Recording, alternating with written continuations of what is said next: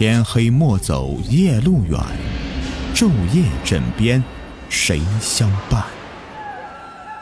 欢迎收听民间鬼故事。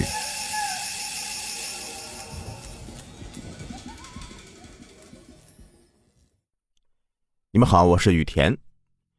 从小啊，我的胆子就很小，但是相信人死如灯灭。直到我亲眼见到，从此就坚定不移的相信。他，在这个世界上，确实存在。事情发生在一二年的正月，刚刚过完一一年的新年没几天，大年初二上午，走亲戚的东西啊都买好了。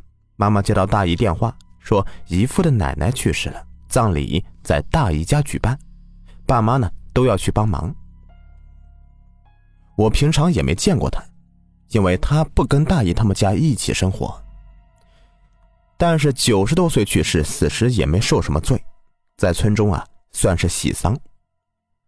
大姨家里啊还请了唢呐班，葬礼那天还请了专门哭灵的。我和弟弟在家里，当时还下着大雪，我们俩小孩都胆小，我妈就说带我们一起过去，跟表弟表妹一起玩。去到之后呢。太奶奶的尸体就在堂屋的中间摆着。因为是冬天，没有租水晶棺，把本来的沙发给挪了，铺上地铺，尸体啊在上面给放着，被子盖得严严实实的，脸上盖着黄纸，头朝向堂屋大门，头前面放的是祭祀用品。记得最清楚的就是插着筷子的一大块肉。大爷的卧室门呢？离他头不远，他的女儿、孙女们坐着，坐在旁边呢守灵。因为是白天，而且很多大人都在里面忙里忙外的，守灵的人也多。我们几个小孩就从他的头顶旁边呢进出卧室，在屋里看电视什么的，也没感觉什么害怕。期间唯一发生的就是在中午吃饭时候，守灵人呢都去吃饭了。我两岁半的表妹跑到了客厅里玩，咬她太奶奶的胳膊，喊她一起玩。在她想接尸体脸上的黄纸的时候，被门外的大人发现了，给制止了。为此，我大姨还生气了，说：“你们都去吃饭了，全走了，亲娘、亲奶奶、亲姥姥也不管了，一个人都不留。那么几个小孩子在屋里面什么都不懂，做了什么可怎么办呢？”我们这边的葬礼说法很多的。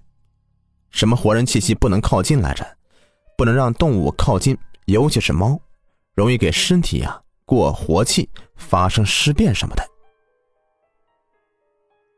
那天没发生什么奇怪的事情。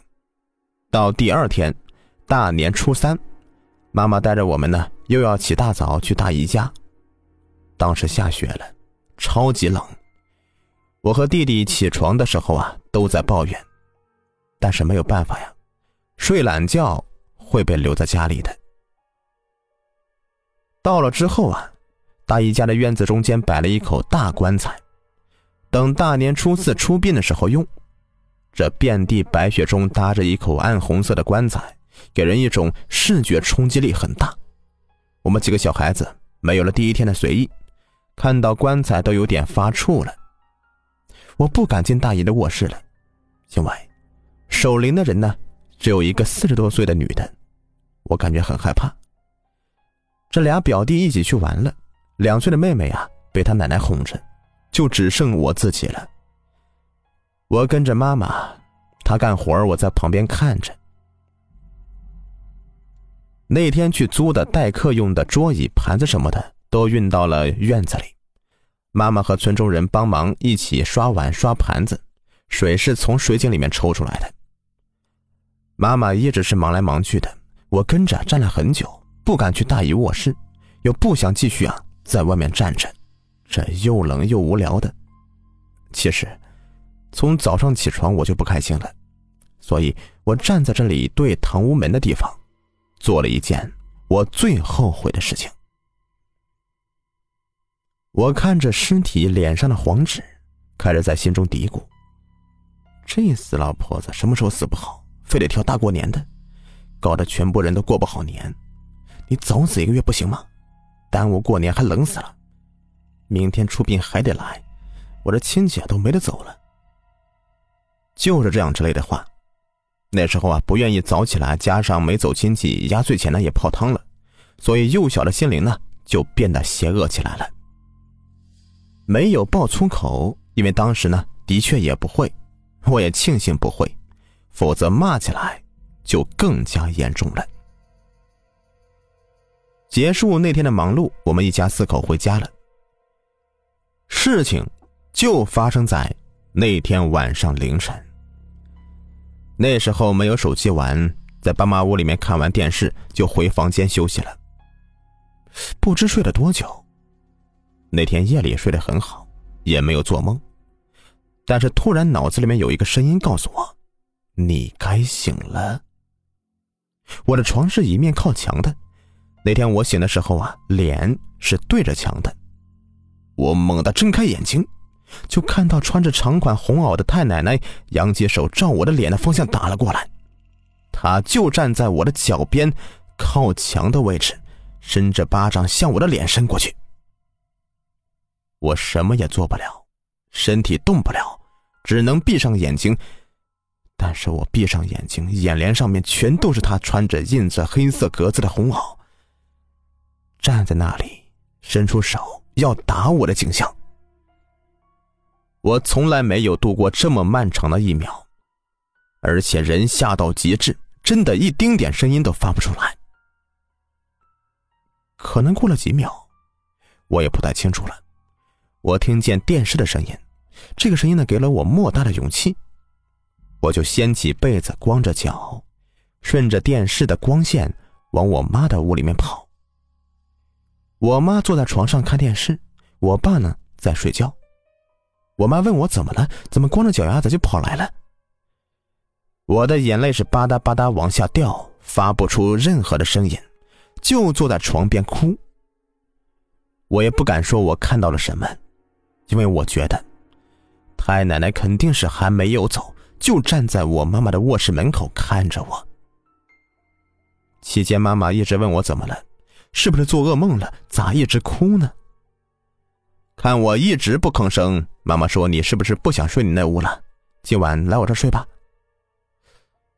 我呢，就从被窝的另一头钻进去。哎，就感觉能说话了。我说：“没事妈妈，我想睡这儿。”妈妈说：“那你睡吧。”我就试探性的问妈妈：“你怎么这个点看电视啊？”我想知道，他是不是也看到了？因为他睡眠一直很好的，不会半夜醒了。我妈说不知道怎么回事，突然就醒了，自己想开电视。我不知道，如果没有那束电视的光线和那个声音的话，把我从恐惧的深渊里面拉出来，我能不能顺利的从我卧室跑到妈妈卧室？磕磕碰碰，肯定是在所难免的，我也未必敢动。第三天的大年初四，太奶奶出殡的日子。因为有了昨晚的事情，爸妈呢就不要我去了，说他们跟着埋完人呢就回来。我坚决要跟着，因为我觉得他还在我家里。到了大姨家呢，我站在院子里不敢靠近那个棺材和堂屋的地方去。我问我大姨。我说：“太奶奶穿的是什么颜色的衣服啊？”大姨说：“她穿的是红色的袄啊。”我说：“上面没有花什么的吗？”她说：“有啊，黑色的格子。”那一瞬间呢，我背后冷汗唰的一下就下来了。其实我本来就知道那晚上不是做梦，但是我就是还在安慰自己。我之前从来不知道他穿什么衣服，但当这个对上号以后。我知道，真的是他来找我了。在出殡前，还没放到棺材里时，我鼓起勇气走到堂屋里，站到贡品前面，对他默默的道歉。大致经过就是这样的。我永远也忘不了那个身影，那个扬起的手掌。到后来，我不敢睡我那屋了。在我爸妈床上挤到开学，不敢一个人待在家里，对那间卧室避之不及。所幸后来呢，搬家了，也长大了。自从道歉以后，他也没有再来找过我。